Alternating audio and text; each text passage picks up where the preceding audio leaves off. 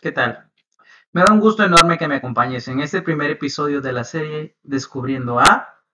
Mi nombre es Luzmaín Escobar y en este primer episodio platicaremos sobre la vida y aportes científicos de Sir Isaac Newton, datos curiosos y cómo sus hallazgos contribuyeron a las ciencias.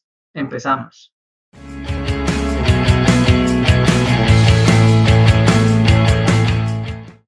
Isaac Newton nació como un bebé flacucho que no se esperaba que viviera demasiado tiempo. Sin embargo, las previsiones fueron erróneas y pudo sobrepasar sus debilidades, creciendo de manera sana y pudiéndose desarrollar de manera normal. Desgraciadamente para él, su padre había muerto ya antes de su nacimiento. Al cumplir él tres años, su madre lo dejó a cargo de su abuela y se casó con un hombre que residía en una villa cercana a la suya. Isaac Newton Asistió a la Universidad de Cambridge. Fue en esta prestigiosa universidad donde descubrió su pasión por las matemáticas, gracias a los conocimientos que adquirió a través de su profesor de cálculo.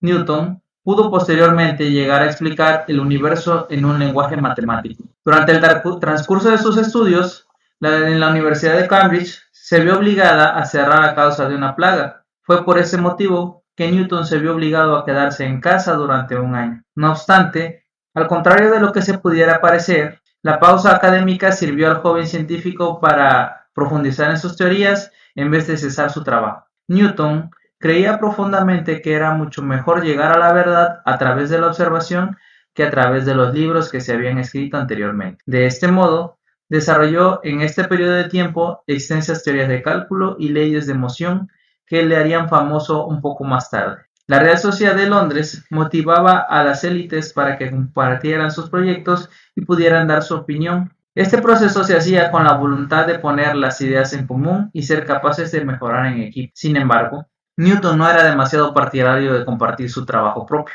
de modo que las especificaciones de sus proyectos eran más bien ambiguas. De este modo, sus compañeros no eran capaces de reproducirlas. Además, cada que sus compañeros le daban su opinión, Newton se enfadaba y empezaba a tratarles como si fueran sus peores enemigos. En 1679, Newton decidió aislarse del resto de la comunidad científica, en gran parte porque no era capaz de entenderse con ellos. Además, en esta época murió su madre, con lo que decidió embarcarse en un solitario estudio. Fue en este periodo de tiempo que se vio completamente absorto por la alquimia, aunque esta disciplina medieval no era del todo científica, ayudaron a que Newton comprendiera los conceptos claves que acabarían desembocando en teorías tan importantes como la de la gravedad. Robert Hooke retó a Newton para que demostrara sus teorías acerca de las órbitas planetarias. Este libro, que actualmente constituye la base de la física moderna, llevó dos años de escritura por parte del autor. Aunque su redacción fue relativamente rápida, se trata de la culminación tras más de 20 años de teorías al respecto. En resumidas cuentas, en este volumen se ejecutó la teoría universal de la gravitación. En el año 1693, Newton sospechó que sus amigos estaban conspirando en su contra. El científico sufrió un colapso mental. Después de haber estado trabajando durante cinco noches seguidas sin descanso, el gran teórico sufrió lo que posiblemente habrá sido un ataque de ansiedad. El espectáculo que montó ante sus amigos filósofos fue tal que llegó al nivel de desear su muerte. Posteriormente, cuando consiguió calmarse, decidió disculparse con John Locke, diseñó Newton la teoría de la gravedad, decidió contarlo a través de una historia.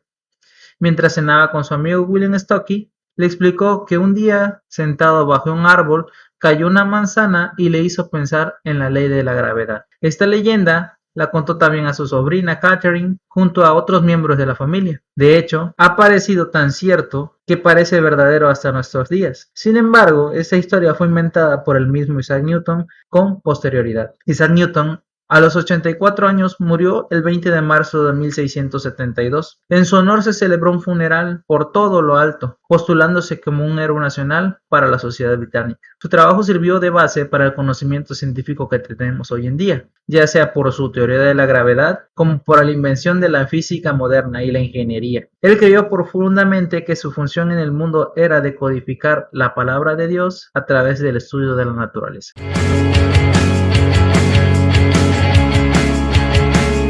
Que me has acompañado en este primer episodio. Recuerda que encontrarás algunas notas del podcast a sitios de interés y recursos adicionales. No olvides suscribirte al canal y compartir este podcast, Evidencias Físicas. No te pierdas el próximo episodio 2 la próxima semana.